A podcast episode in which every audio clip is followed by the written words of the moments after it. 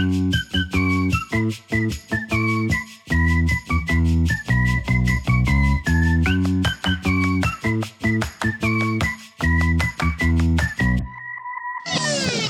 Здравствуйте, дорогие слушатели! С вами я, Селедка под шубой. И ее соведущая, новогодняя зверюшка, свеча и хлопушка Ольга Мавродина.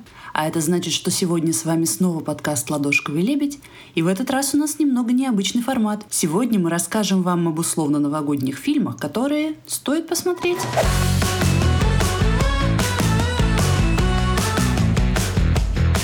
Отправной точкой для этого выпуска у нас послужила тема новогоднего настроения. Мне кажется, что это вообще очень разностороннее чувство. И некоторые стороны мы незаслуженно игнорируем. Нашей подборкой мы постараемся это исправить. Сразу скажу, в своей подборке я жульничала примерно два раза. А в чем э, это жульничество заключалось, узнаете по ходу пьесы. Как я говорила, новогоднее настроение чувство сложное. Поэтому начать я хочу с его несколько заупокойной стороны. Не переживайте, я обещаю, мы закончим за здравие. Так вот, мой первый фильм «Петровы в гриппе» Кирилла Серебренникова. Как несложно догадаться, это история семьи Петровых. Пара в разводе и сына школьника, которые под Новый год все поочередно подхватывают какой-то странный грипп. Обычно под новогодним кино мы подразумеваем что-то ламповое, апельсиновое и бестревожное. Но в реальной жизни такие вещи встречаются не чаще, чем конфеты из сладких подарков на прилавках обычных магазинов. В смысле, конфеты из сладких подарков всегда есть в магазинах? Если ты в реальной жизни где-то встречала конфеты Зодиак, да. скажи мне об этом. Подожди, а что такого особенного в конфетах Зодиак? Те, которые в новогодних подарках, они прям не встречаются нигде. Наверное, мы с тобой имеем разный опыт. Конфеты из новогодних подарков — это иногда самые невкусные конфеты, которые ты можешь найти. Да, но что я хочу сказать, э, Петровы очень точно ловят э, то предновогоднее состояние, когда у тебя температура 39, ты в переполненном троллейбусе, у тебя примерно 15 дел, которые надо сделать до праздников, а тебя постоянно сбивает с толку поток каких-то абсурдных встреч или событий. Вы толком не понимаете, как оказываетесь со случайным знакомым, который затирает вам про греческие мифы и христианство. Потом в катафалке катафалке, а потом на детской елке в костюме Соника супер ежика. Абсолютно обычная ситуация. Я тоже считаю, что если это не самое реалистичное описание состояния Нового года, то я не знаю, что это. И тут я хочу отметить первоисточник, э, книгу Сальникова. Это, по-моему, одна из э, самых лучших вещей на русском языке вообще за долгое время. Сперва может показаться, что язык очень многословный. Если герои входят, допустим, в комнату, то мы будем знать все детали интерьера. Но это явно художественный выбор. За счет этого нас немножко погружают в транс. У меня в жизни не было такого точного ощущения, что я в гриппозном состоянии пришла к дальним знакомым на вечеринку, и вдруг в процессе действия я понимаю, что вокруг меня собрались маньяки. Ситуация жуткая, но тебе в измененном состоянии сознания даже заходит. Ну, это прям обычная встреча с родственниками. Абсолютно. И даже как-то уютно. Все свои. Фильм по сравнению с книгой страдает от большей буквальности. Просто потому что если у нас кино, то нужно физически показать, что на экране происходит. Но кино искренне старается. На визуальных приемах никто не экономит. Есть сегмент, снятый единым планом на 10 минут. Есть детство героя, стилизованное под зернистую кассетную пленку. И оно снято от первого лица вот из глаз ребенка. Есть эротическая сцена в библиотеке под песню о медленных китах. Это вообще поэзия. И такого богатства на два с половиной часа. Поэтому, если истории про чудеса под елкой не отзываются в вашем сердце, рекомендую вам погриповать вместе с Петровыми в формате книги или фильма.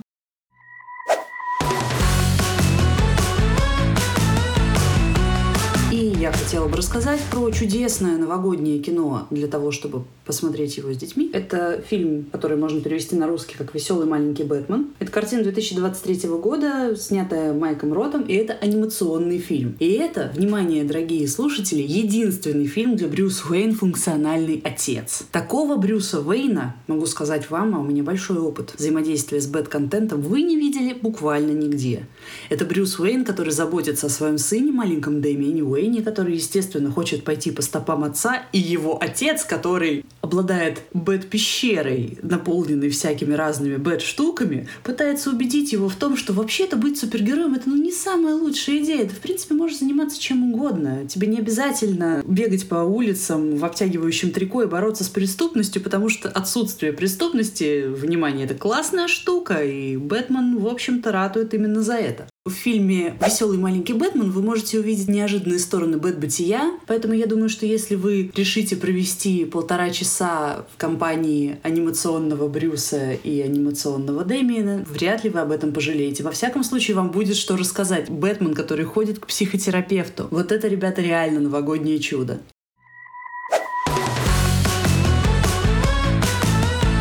Я тоже хочу порекомендовать анимационный фильм и продолжить погружение в сюрреализм. По ту сторону изгороди мультсериал на 10 эпизодов по 10 минут. Это история двух братьев, Грега и Вирта, которые оказываются в таинственном лесу и ищут дорогу домой. И вот с этого момента начинается мое жульничество, потому что у по ту сторону изгороди есть однозначно праздничная атмосфера. Только это немножко не тот праздник. Золотисто-бурое пространство с то ли ряжеными, то ли реально потусторонними обитателями явно пришло из Хэллоуина. Но так или иначе, сюжет начинается в конце осени, а заканчивается в декабре под елкой. Так что я ничего не знаю, это новогодний фильм. И вообще, Джек Повелитель тыквы давно доказала, что немного Хэллоуина Рождеству только на пользу. Почему надо смотреть это в Новый год? Во-первых, вы можете занять этим детей, и вам самим будет интересно. Каждая серия — это знакомство с чудной реальностью этого мира. Тут люди тыквы собирают урожаи, там говорящий конь учит тебя воровать. На фоне сидит рыба в лодке с удочкой. Абсолютно нормальная картина Иронима Босха. На самом деле это немножко похоже на какие-то вот басхианские фантазии, смешанные со сказками братьев Грим. Но это вообще самое мрачное дерьмо, которое вы можете увидеть. Но в по ту сторону изгороди оно очаровательное. Оно каким-то образом вот теплое и уютное, но при этом чуть-чуть пугающее. Как российский подъезд. Российский подъезд более пугающий и менее жизнеутверждающий. Но помимо всего этого, это прекрасный образец викторианского сюжета. Для 21 века уж точно. В каждой серии Грег и Вирт встречают героев с неразрешимым конфликтом. И в каждом случае вся эта неразрешимость существует только в голове самих героев. Конечно, сами протагонисты оказываются ничем не лучше. Еще одна причина, по которой я особенно нежно люблю этот сериал, старший из братьев Вирт. Я нигде не встречала такого точного отражения себя. Этот персонаж способный разрулить любые ситуации при помощи случайных абстрактных фактов. Например, интерьер комнаты в тюдоровском стиле, а не в стиле Людовика XIV, как было до этого. Но в квесте, просто созданным идеально для него, он встает, начинает загоняться на ровном месте и доказывать, что он не может, ну не может играть на кларнете перед лягушками, потому что он учился на фаготе. Вот, вот такой он человек. Это не большой спойлер, но в конце героев ставят перед совершенно классической сказочной дилеммой. Есть чудовище, надо либо его победить любой ценой, либо поступить ему в услужение. Два стула, как обычно классический сказочный сюжет. И со мной очень резонирует выход из этой ситуации. Вирт слушает все это и говорит, а знаете, это не моя зона ответственности. Моя вот тут, под корягой, околевает. Я ее спасать буду. А вот вы, товарищи дровосека, с этим разбирайтесь. Это ваш лес и ваше чудовище. Все эти маленькие истории про поиск себя и про то, за какую корягу вы в ответе. Я думаю, этот вопрос занимает много кого при переходе из старого года в новый. Так что, возможно, вы тоже захотите обложиться оливье и киндерами, и заглянуть по ту сторону изгороди.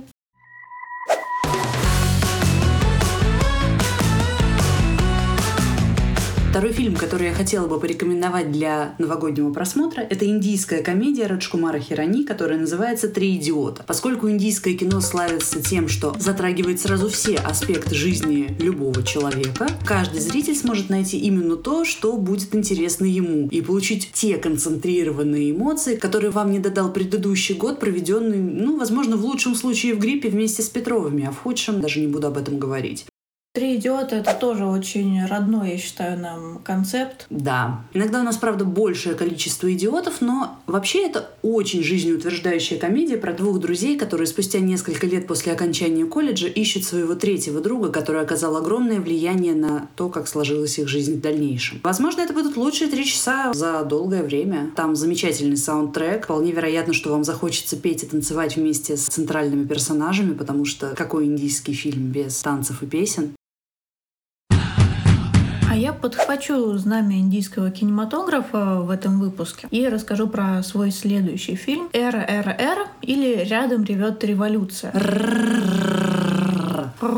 Место действия — Индия. На тот момент британская колония. Сюжет не поддается описанию, потому что он больше самой жизни. Поэтому я просто скажу, что это история Рама, преданного полицейского на службе у колониального правительства, и Бхима, защитника небольшой деревни, который отправляется на поиски девочки, похищенной британским губернатором. Наши герои не знают, что находится по разные стороны баррикад, и между ними завязывается поистине легендарная дружба. Ты сейчас рассказываешь про это. Я чувствую столько чувств, потому что продолжай. Да, да. Это кино заставляет вас чувствовать чувства, которых вы даже не знали. Стрекозы различают меньше цветов, чем чувства вызывает это кино. Вы, наверное, думаете, Оля, у нас тут Новый год. Какой к черту индийский кинематограф? Замечательный, самый лучший в мире. Да, а я вам отвечу. Новый год — это прежде всего про атмосферу праздника. Это время чудес. И человечество не создало ничего более праздничного, чем РРР. Если «Форсаж» — это эпическое кино про семью, то РРР — не менее эпическое кино про дружбу. Если, глядя на кадры, где наши герои делают приседания на плечах друг друга и скачут на перегонки на коне и мотоцикле, вы не представляете, как будете делать это со своим бро. Вам надо пересмотреть свой круг общения. И пересмотреть фильм РРР, конечно. Возможно, именно этим мы и займемся. Если вы его уже посмотрели. Кроме того, я убеждена, что это идеальная новогодняя нетленка. Смотрите, у нас тут три часа кино, где действие не проседает ни на одну секунду. За это время история успевает сменить жанра 4 по некоторым подсчетам. Тут вам и экшен, и рамком, и историческая драма, ну и про мюзикл никто не забыл. Да, выглядит это все дорого и красиво, как чугуниевый мост. Да, у актеров действительно диапазон навыков от каскадеров до бродвейских певцов. Это кино, которое нужно смотреть с антрактами тостами за главных героев и сменой блюд. А если вы сделаете этот фильм своей новогодней традицией, то через пару лет уже сможете танцевать с героями под песню «Нача-нача».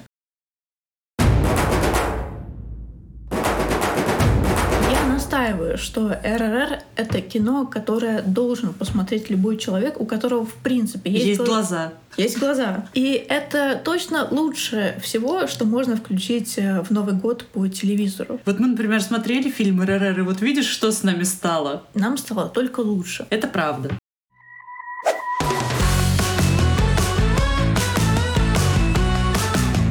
А завершить наш новогодний марафон мне бы хотелось нетленной, воистину великой, насыщенной и духоподъемной франшизы «Форсаж», потому что на Новый год многие люди очень любят бинжвочить что угодно. И я считаю, что нет ничего более воодушевляющего, скрепляющего, объединяющего и классного, чем «Форсаж». Потому что если РРР — это фильм про великую, выкованную в горниле... Горнил. Горниле горнил у гномов-кузнецов дружбе, что «Форсаж» — это фильм про семью Доминика Торетто, которую можно собрать из абсолютно любых людей совершенно нетривиальным способом и заниматься с этой семьей тем, к чему душа лежит. Семья, которая нигде не заканчивается. И всегда начинается с тебя. Если фильм РРР идет три часа, «Форсаж» во всех его итерациях займет у вас гораздо больше времени. И вы будете знать наверняка, что нет ничего важнее семьи, что важнее семьи только семья. И если вы выбираете вместе вместо семьи семью, то вы поступаете правильно.